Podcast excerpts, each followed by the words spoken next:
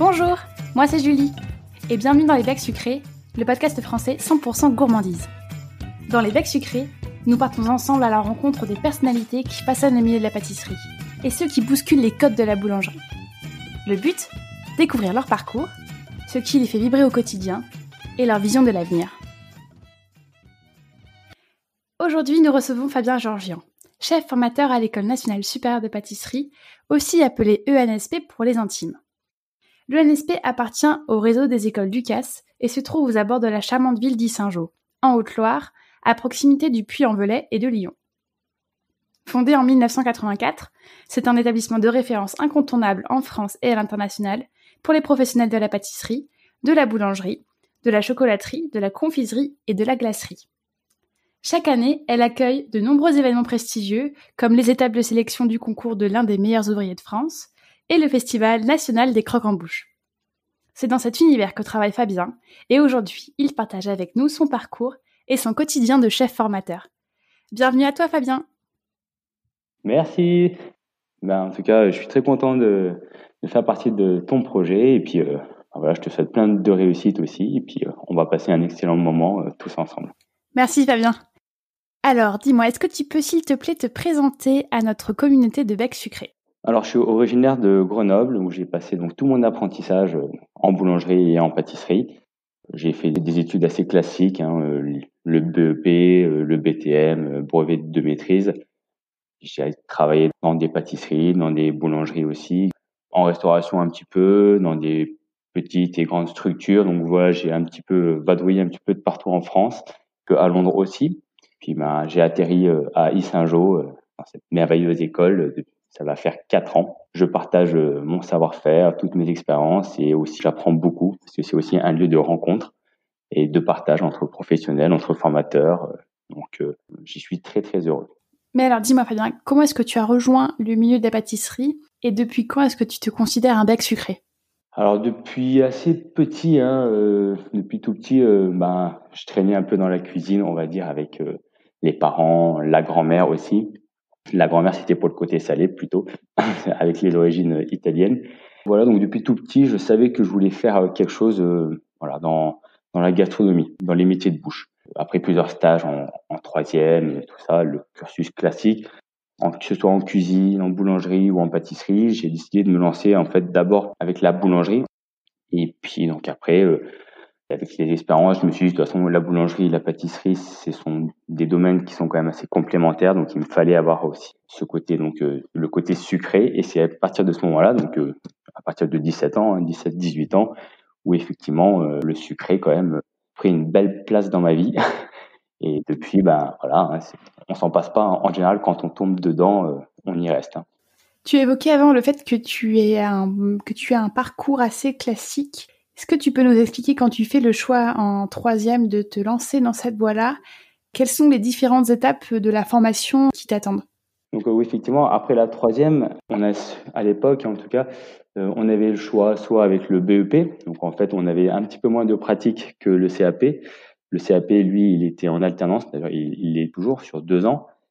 Et donc le BEP, on avait un peu plus de théorie, enfin c'était en lycée professionnel. Donc euh, voilà, il y avait aussi ce choix-là de pas partir tout de suite sur l'apprentissage, de rester dans un milieu un peu plus scolaire.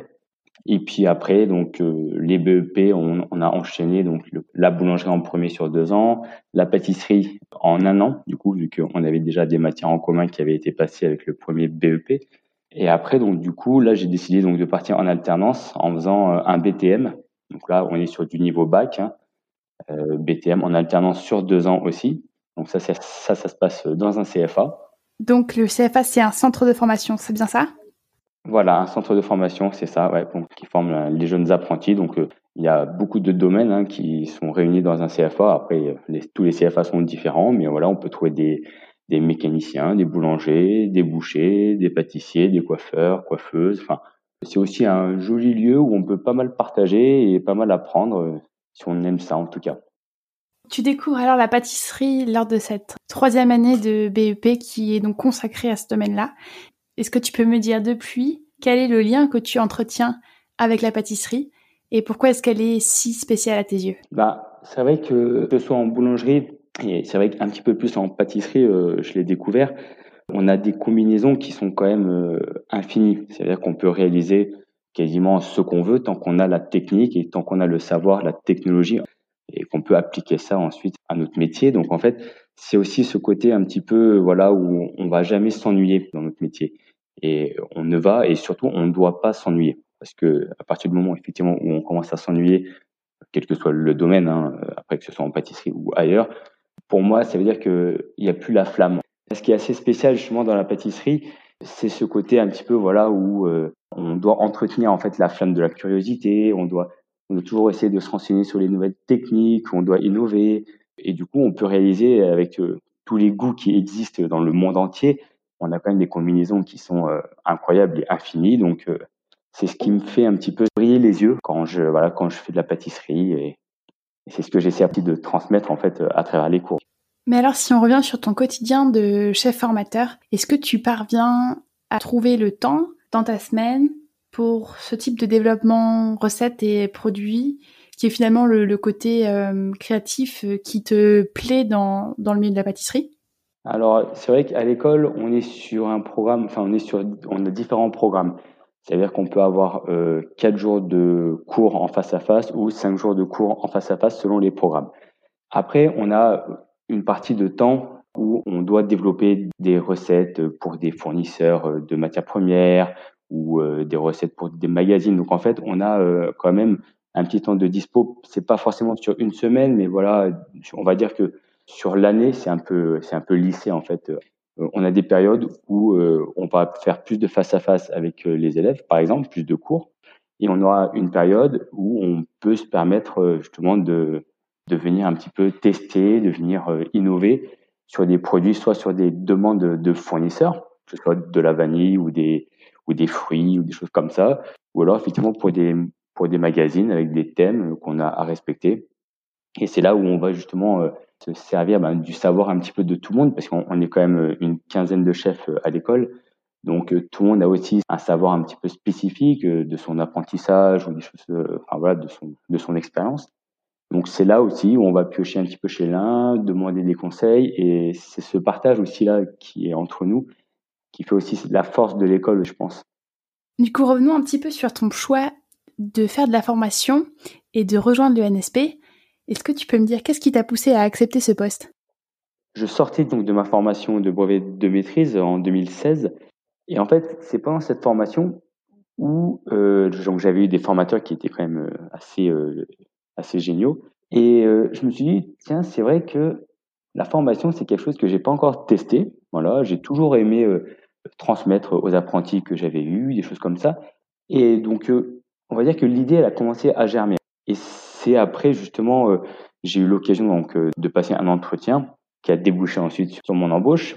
Et je regrette pas du tout parce qu'au final, voilà, c'est c'est vraiment ce que j'ai toujours aimé faire, ce partage de savoir, cet échange avec les gens, que ce soit même des fois avec certains étudiants aussi on, apprend beaucoup parce que chaque euh, étudiant peut avoir aussi un parcours un petit peu atypique. Donc voilà, c'est tout ça en fait, tout ce, tout ce mélange qui m'a poussé à, accepter un poste ici et puis je regrette pas une seule seconde. Alors parle-nous un petit peu de ton premier cours parce que j'imagine que c'est que c'est quand même un moment un peu particulier de se trouver pour la première fois de l'autre côté du, du plan de travail. Comment est-ce que ça s'est passé? Alors le premier cours, c'est vrai que c'est toujours un petit peu spécial, hein, on s'en souvient, je pense, euh, tous. Il s'est passé une semaine, en fait, entre euh, le temps où je suis arrivé à l'école et le temps où j'ai donné vraiment mon premier cours tout seul. Qui était plutôt pas trop mal, c'est que du coup, pendant la première semaine, j'étais plus en observation avec euh, les autres chefs. Donc, j'ai pu voir un petit peu comment se passaient les cours. J'ai pas été trop lâché, en fait, dans la cage au lion, quoi, entre guillemets. Donc, le premier cours, il s'est plutôt très bien passé. J'avais la chance quand même d'être tombé sur une classe qui était quasiment en fin de formation, donc en fait qui connaissait vraiment bien le matériel, toutes les procédures, ben, le labo en lui-même. Donc ça m'a quand même bien aidé et la classe était vraiment très agréable. Je suis encore en contact avec euh, quelques-uns. Voilà, j'en ai un bon souvenir. Un petit peu stressé euh, la première heure, puis après quand la machine est lancée, euh, voilà, on oublie tout et puis on se fait plaisir. Ce fameux premier cours remonte maintenant à, à 4 ans. Est-ce que tu as l'impression qu'en faisant le choix de devenir formateur, tu as un petit peu changé de métier ou est-ce que pour toi c'est plutôt une continuité?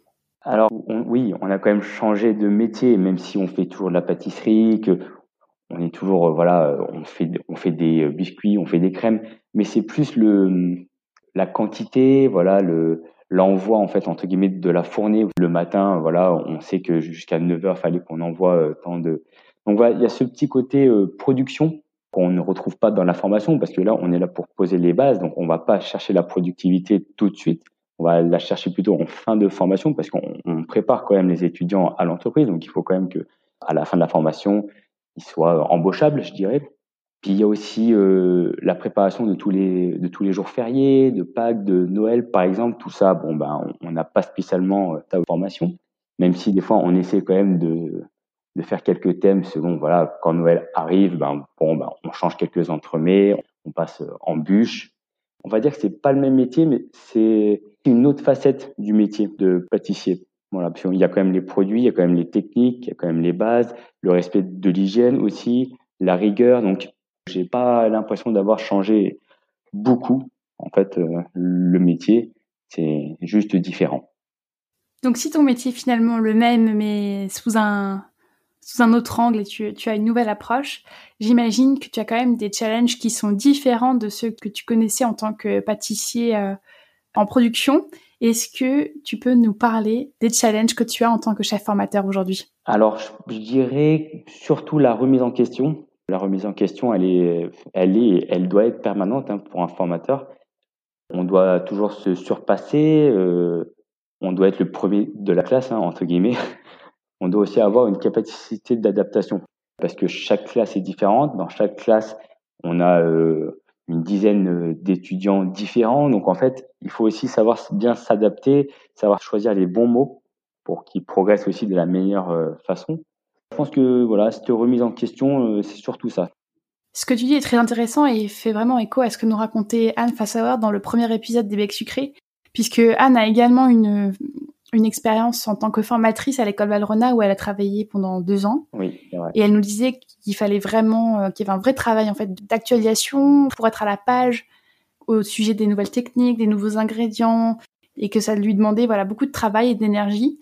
Et dis-moi, comment est-ce que toi tu fais pour euh, cultiver cette euh, curiosité euh, au quotidien? Alors c'est vrai que l'avantage qu'on a nous ici à l'UNSP, c'est qu'on a des stages professionnels en fait. ce sont des chefs reconnus, des meilleurs ouvriers de France, des champions du monde, qui viennent en fait sur trois jours donner en fait une sorte de petite formation courte aux professionnels. Et à chaque fin de stage, il y a un buffet, euh, on peut échanger avec ces professionnels. Donc en fait, on a toujours les dernières innovations. Donc ça aussi, ça aide beaucoup d'être dans un cadre comme ça pour justement rester à la page et se dire bon ben euh, la méthode que je faisais avant, elle était bien, mais peut-être que celle que je viens de voir, elle est peut-être aussi pas mal. Donc je vais aller m'intéresser, voir comment ça marche et pourquoi pas après l'adapter ensuite à mes cours. C'est quand même une chance incroyable que ça vous que ça vienne directement à l'école. Exactement, ouais. Comment est-ce que tu fais toi du coup pour t'en nourrir et transmettre ce savoir à tes élèves? Comment est-ce que tu fais et qu'est-ce que tu cherches à transmettre aujourd'hui? Les premières choses, je dirais, euh, on va essayer de leur transmettre la passion du métier. On va essayer de leur euh, de faire en sorte que quand on parle pâtisserie avec eux, qu'ils aient aussi les yeux qui brillent. Donc voilà, ça pour moi c'est la première chose. Les premières semaines, elles sont surtout basées sur ça pour moi en tout cas. Après chacun est différent. Après, on a aussi certaines règles hein, dans le dans notre métier, que ce soit l'hygiène. Ça aussi, euh, on est quand même très à cheval là-dessus. Le but, c'est quand même qu'ils puissent vivre et qu'ils puissent vendre euh, leurs produits. Voilà, avec euh, avec le métier qu'on va leur transmettre. Donc c'est vrai que l'hygiène, ça peut très vite tout faire dégringoler dans une carrière. Après, euh, on a aussi euh, le fait de travailler en équipe. Aussi, on, travaille souvent en binôme parce que euh, en entreprise, quand on est tout seul, on fait rien du tout. ou du moins, on avance très très peu. Il y a aussi ce côté-là de travail en équipe et pour justement après ben, les préparer au mieux à l'entreprise. On essaie aussi de pas brûler les étapes. C'est vrai que là maintenant avec les réseaux sociaux, alors les réseaux sociaux c'est magnifique, ça nous a fait un coup de pub merveilleux à notre métier, mais du coup, euh, il y a aussi ce côté où euh, on veut réussir à faire euh, des choses du premier coup très très vite. Mais ce qu'on voit euh, des fois sur les réseaux sociaux, les personnes ont peut-être mis 10 ans, 15 ans avant d'arriver à ça. La plupart des étudiants le comprennent bien dès qu'ils arrivent à l'école. Hein. De toute façon, euh, euh, les niveaux sont quand même, ils se rendent compte quand même que ça va pas être facile pendant 6, 8 mois. Mais la progression, elle va être là à la fin. Donc à la fin, en général, quand même, la plupart nous remercient justement pas les avoir fait brûler trop vite les étapes, ce qui aurait pu leur bah, entre guillemets, leur brûler aussi les ailes. C'est-à-dire que à vouloir aller trop vite, euh, des fois, on n'apprend pas forcément bien et on, ne pose pas les bases. C'est toutes ces choses-là qu'on essaie de transmettre. Et puis, bon, bah, bien sûr, après, il y a tout le côté professionnel, la rigueur, euh, la ponctualité. On dit souvent qu'on essaie d'associer le savoir-être et le savoir-faire.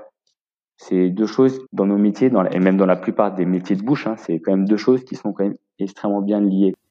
Est-ce que tu perçois des différences entre la formation que tu as reçue et celle que tu délivres aujourd'hui?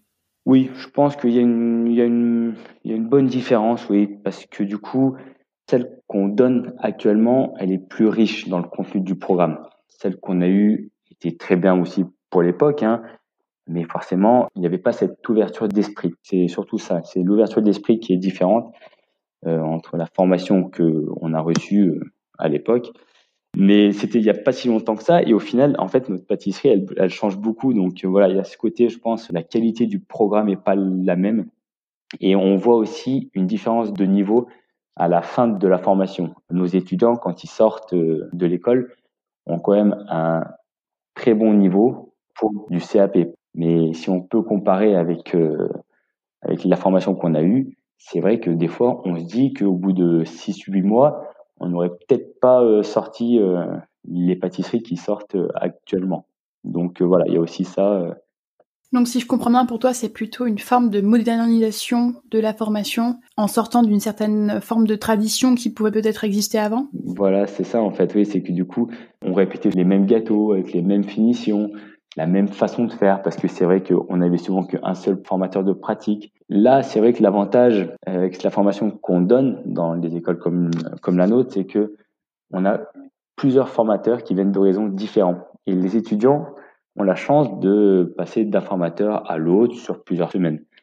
Donc, il y a aussi ce côté où, entre guillemets, ils ont le choix dans les techniques euh, qu'ils peuvent euh, prendre. Alors c'est un choix euh, après voilà soit euh, un choix pratique, soit un choix esthétique.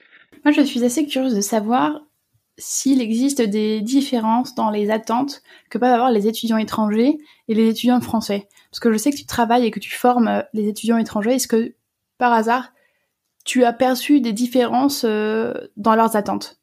Alors pas tant que ça. Au final, dans tous les cas, euh, l'étudiant en général, hein, qu'il soit international ou euh, français, il vient en tout cas chercher la pâtisserie française. Donc au final, il n'y a pas, je trouve en tout cas, hein, après c'est, on est, on est plusieurs et donc peut-être que d'autres formateurs ne penseront pas pareil, mais je pense pas qu'il y ait de grosses différences.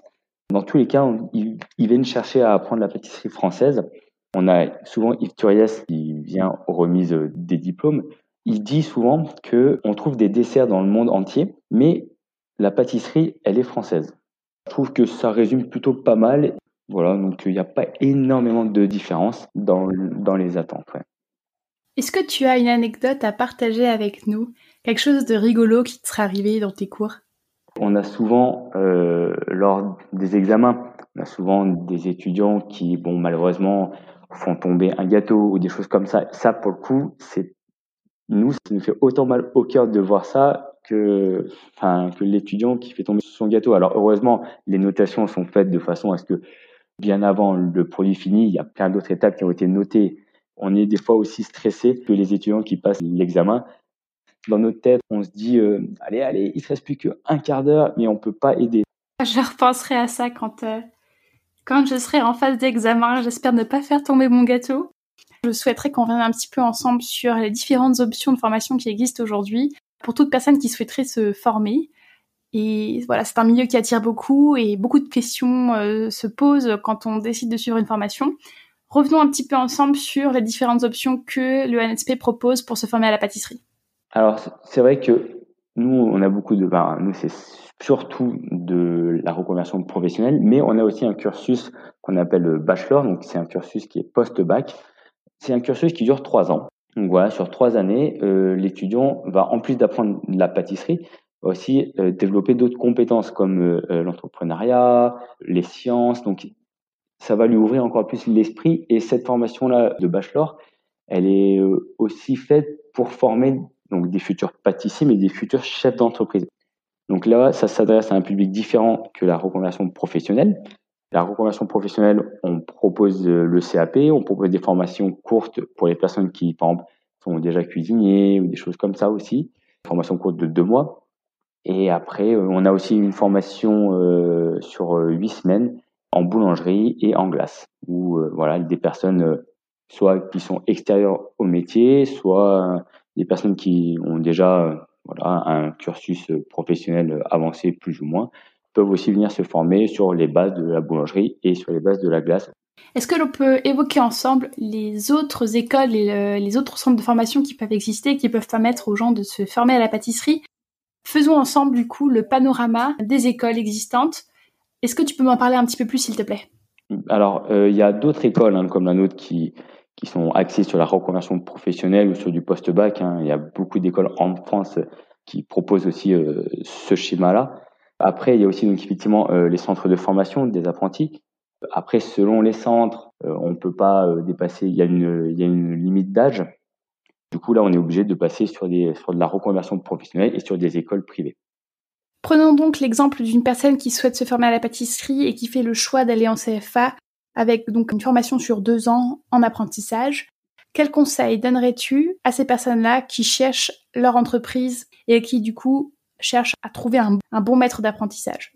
Faut d'abord effectivement trouver l'entreprise qui est quand même euh, le plus difficile et surtout le plus important parce que tomber sur une entreprise qui, qui nous forme, qui nous donne l'amour du métier, c'est quand même primordial pour quelqu'un qui va commencer.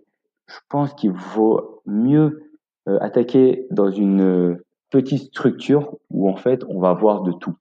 C'est-à-dire que souvent dans les grosses structures, chacun est à son poste et euh, c'est vrai que c'est difficile au départ, surtout quand on attaque.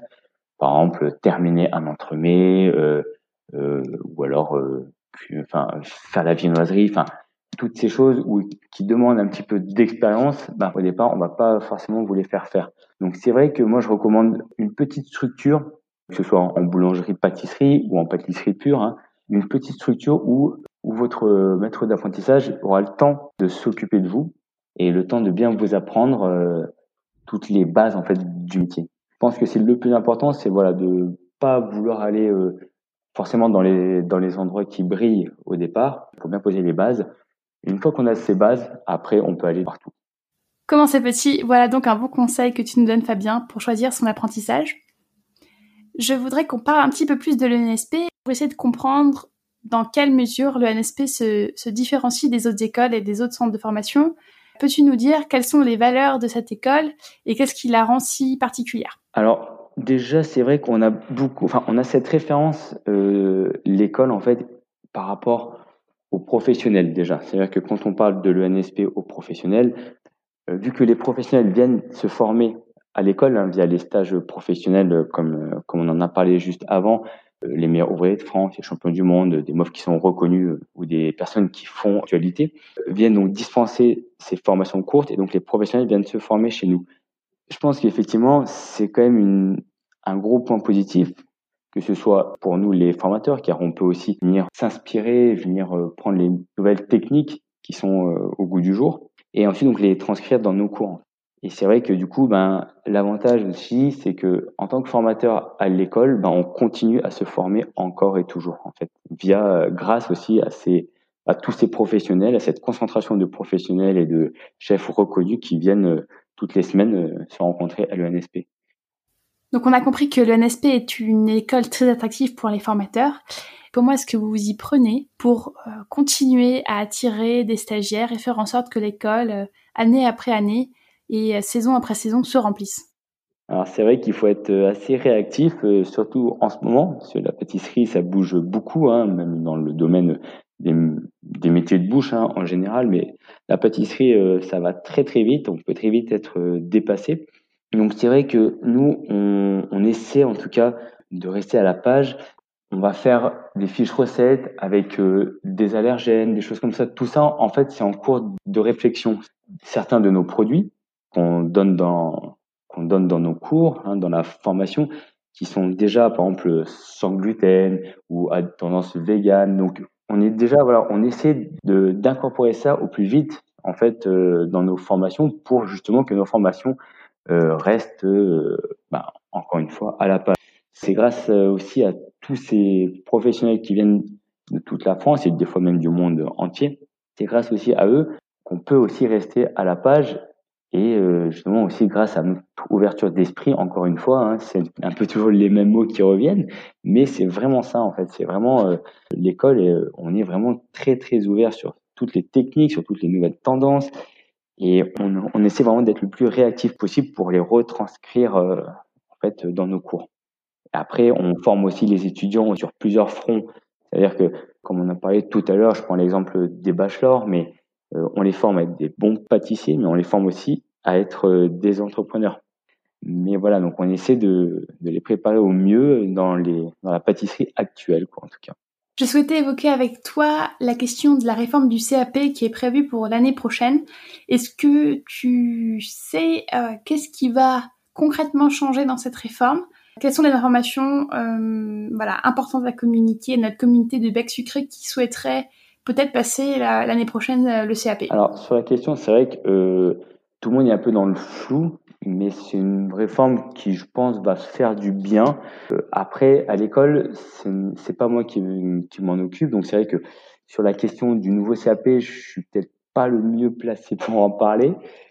Mais en tout cas, c'est une réforme qui, je pense, se veut, comment dire, plus réaliste par rapport aux attentes euh, des professionnels euh, sur les sur les futurs euh, employés en tout cas. Donc euh, je pense qu'elle peut être que mieux en fait par rapport à ce qu'on a donné. Il y aura bien sûr un temps de un temps de d'adaptation. Hein, forcément, comme dans toutes les nouvelles réformes, il y a un petit laps de temps où où on doit s'habituer hein, et mettre en place tout ça. C'est quand même assez assez lourd, mais on y travaille dessus depuis déjà un bon moment et euh, je pense qu'en tout cas, euh, on sera prêt. J'aurais souhaité aborder avec toi maintenant la thématique de l'évolution du marché de la pâtisserie. Est-ce que pour toi, on peut faire un parallèle avec la révolution qu'il y a eu en cuisine il y a de ça quelques années et qui a vraiment bouleversé les codes de la cuisine française? Oui, je pense que on peut, on peut faire le parallèle, oui. Même d'ailleurs, comme dans beaucoup de métiers de bouche, hein, encore une fois, on a dû mettre en chantier un petit peu euh, nos anciennes méthodes, nos anciens euh, ingrédients, des choses comme ça. Euh, c'est vrai que je pense que le plus gros chantier, ça a été au moment du moins gras, moins sucré. C'est vrai que bon, ben, le beurre et le sucre, ça reste quand même deux de nos matières premières euh, les plus importantes.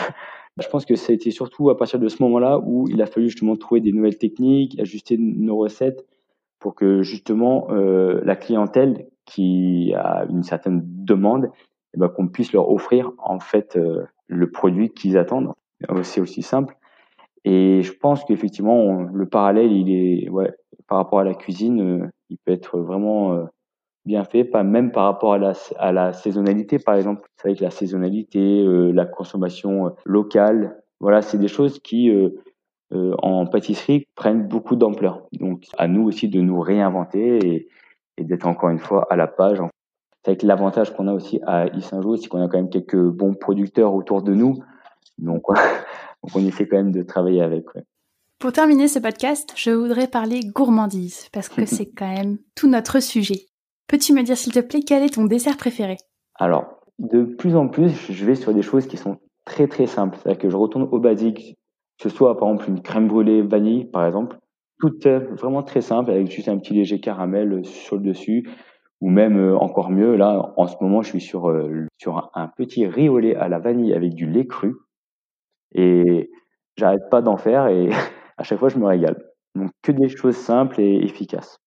D'ailleurs, c'est cette fameuse recette que tu souhaitais partager avec nous aujourd'hui. Est-ce que tu peux nous dire quel est le secret de ton fameux riz au lait Alors moi, j'aime bien justement euh, le goût que laisse le lait cru.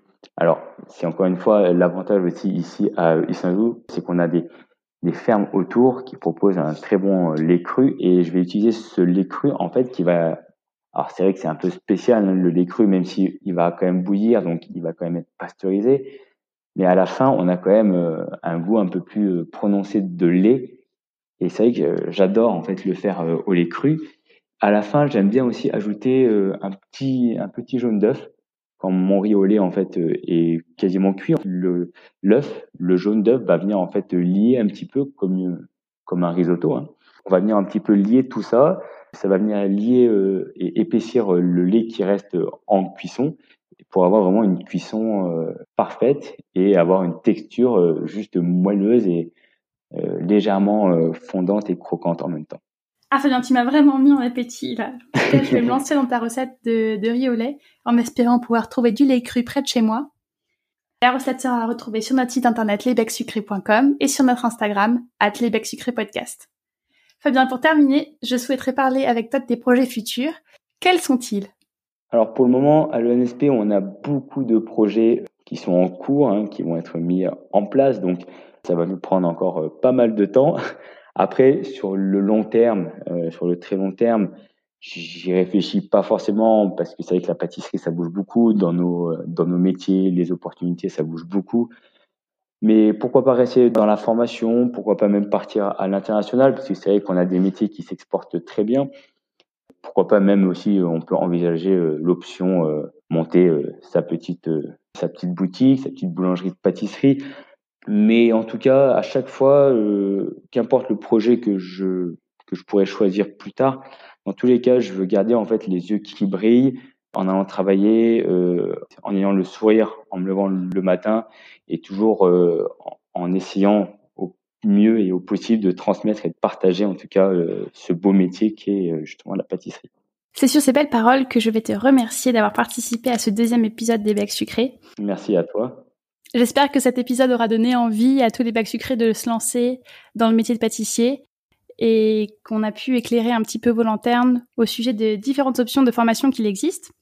Pour retrouver toute l'actualité des écoles du CAS, on vous invite à consulter leur Instagram, at école du CAS. Et il me semble aussi, Fabien, que tu es sur les réseaux. Exactement. At Fabien Georgian, où vous pouvez notamment retrouver ses dernières créations. Merci à toi pour l'invitation. Euh, ça m'a fait très très plaisir de pouvoir partager euh, cette passion euh, via ton, via ton beau projet. On se donne rendez-vous alors sur le campus d'Issingeau. Merci beaucoup Fabien et à bientôt. Exactement. À très bientôt. J'espère que cet épisode t'a plu. N'hésite pas à nous laisser un commentaire sur ton application de podcast préférée et à en parler autour de toi. Tu peux aussi nous suivre sur les réseaux sociaux et partager l'actualité de nos comptes Instagram ou Facebook at Sucré Podcast. Et si tu veux nous écrire, tu peux nous contacter à l'adresse suivante contact au singulier lesbecsucrés.com. À très vite